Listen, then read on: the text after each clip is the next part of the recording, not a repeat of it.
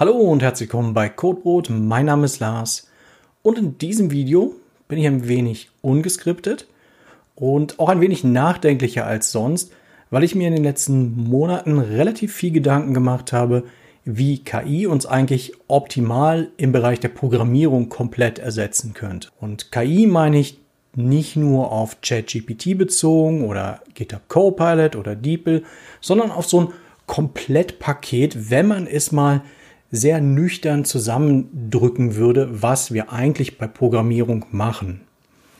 Da muss ich wie ein paar Schritte zurückgehen. Wenn, wenn du das jetzt irgendwie kennst aus irgendwie ersten Semester vom Informatikstudium, tut's mir leid, wenn, sind, sind nicht alle noch, die sich so gut daran erinnern, weil man muss wirklich verstehen, wie Programmierung ursprünglich entstanden ist. Das ist wirklich die Historie.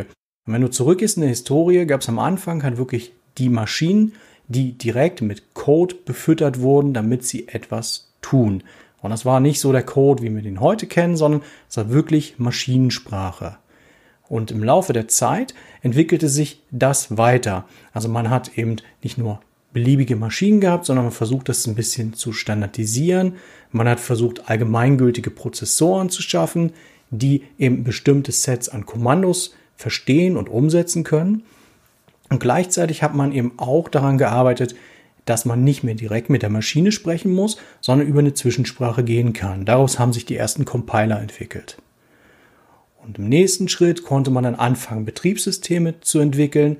Diese Betriebssysteme haben so ein rudimentäres, so Grundsortiment an Kommandos gehabt.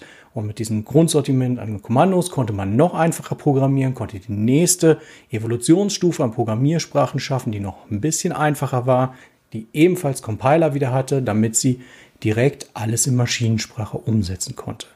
Da kannst du ein bisschen weiter raus in die Zukunft schauen und dann wirst du sehen, ja, dann gab es irgendwann Servertechnologien, also die bekannteste wäre wahrscheinlich der Webserver, aber vorher gab es schon unterschiedliche Servertechnologien, die eben Code, den man in irgendeiner Weise produziert hat, zu einem ausführbaren Programm umgewandelt hat. Sei es auf dem Monitor, also auf dem Terminal-Monitor oder jetzt im Browser. Das heißt, wir haben halt eben das Betriebssystem, dann haben wir noch ein paar Zwischenebenen, dass das Betriebssystem optimal läuft. Dann kam eben der Server, also in meinem Beispiel sagen wir mal den Webserver.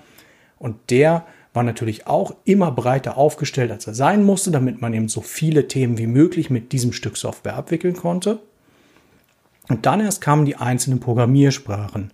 Und die kamen auch nicht einfach so daher. Im Regelfall sind Programmiersprachen, zumindest viele der modernen Programmiersprachen, sind mit Parsern ausgestattet. Das werden zur Runtime durchkompiliert in eine Sprache, die dann wiederum an den Prozessor durchgegeben werden kann, dass er das ausführen kann. Und was du dabei siehst im Laufe der letzten fünf bis sechs Jahrzehnte ist, dass Programmieren eigentlich schon fast so ein Akt von Kunst geworden ist. Also es gibt ganz viele Leute, die sich sehr viele Gedanken darüber machen, wie der Code schön strukturiert ist, damit ihn Menschen lesen können.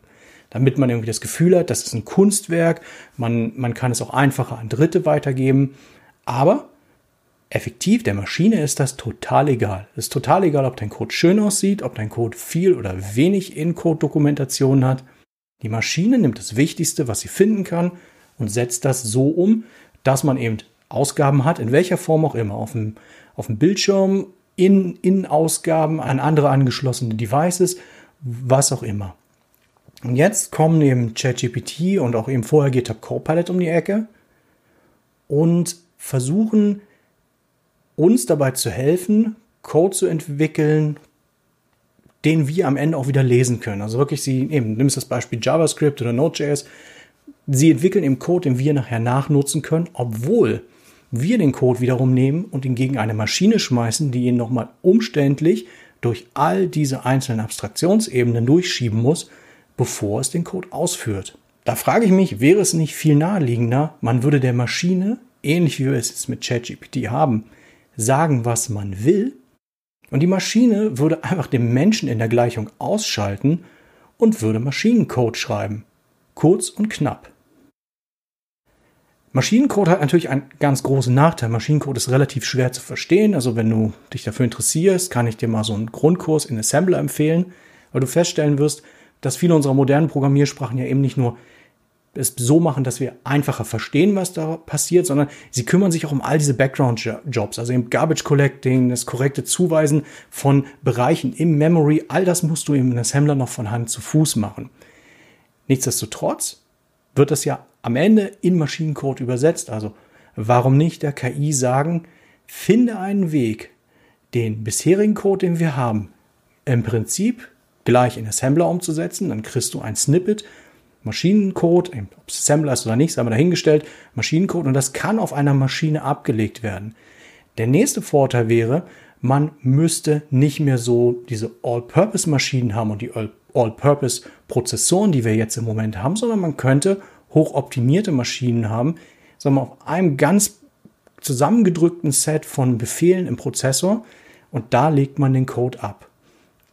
Das wiederum hat natürlich dann, wenn man das zu Ende denkt, das Problem, dass man all diese Zwischenschichten nicht mehr braucht. Also du kannst auch vieles, was Betriebssystem anbelangt, was Server, was auch immer der Server dann nachher laufen soll, ob es ein Webserver ist oder ein anderer Server, könntest du verzichten. Du könntest auf viele dieser Skalierungsschichten verzichten. Du könntest tatsächlich auch auf die Programmiersprache selbst mit dem Parser und allem, was dazugehört, externe Libraries oder Packages. Darauf könntest du auch verzichten. Und das ist etwas, wenn man es positiv sieht, man könnte die Umwelt entlasten, man braucht nicht mehr so viele Ressourcen, also man braucht weniger Strom, man braucht nur noch kleinere Maschinen. Viel wichtiger, da wir uns in einem wunderbaren kapitalistischen System bewegen, man könnte ganz viel Geld sparen damit. Man könnte all diese Sachen, die dazwischendurch existieren, sich ersparen, also Kosten sparen plus noch die Manpower zwischendurch ersparen.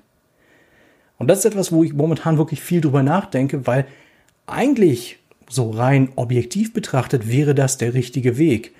Einfach alle Zwischenebenen ausschalten, damit Applikationen schneller, performanter und langfristig auch eigentlich sicherer laufen, denn viele der Breaches, die wir heutzutage haben, basieren darauf, dass Code verfügbar ist, dass man sich anschauen kann, welche Möglichkeiten gäbe es, in Applikationen einzudringen. Nicht alles, logischerweise, aber vieles, was quasi gerade im Open Source Bereich läuft, ist es einfacher zu schauen von außen, wie könnte ich mir einen Angriffshebel schnappen. Also das wäre noch so ein, so ein anderer Nebenschauplatz.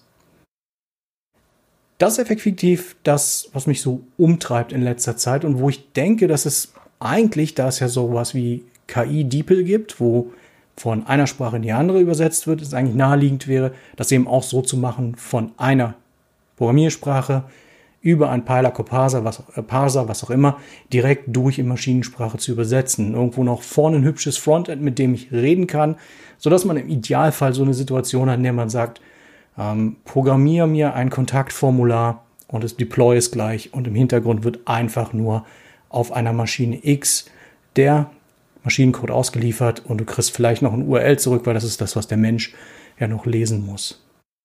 Mich würde interessieren, was du dazu sagst, wie, wie es dir mit, so, mit solchen Gedanken geht und äh, ich freue mich, dich im nächsten Video zu sehen, was dann ein bisschen mehr ins Detail geht und wo ich mich auch ein bisschen mehr mit ChatGPT und den Gewinnern und Verlierern von ChatGPT beschäftigen werde. Bis dahin, mach's gut, tschüss.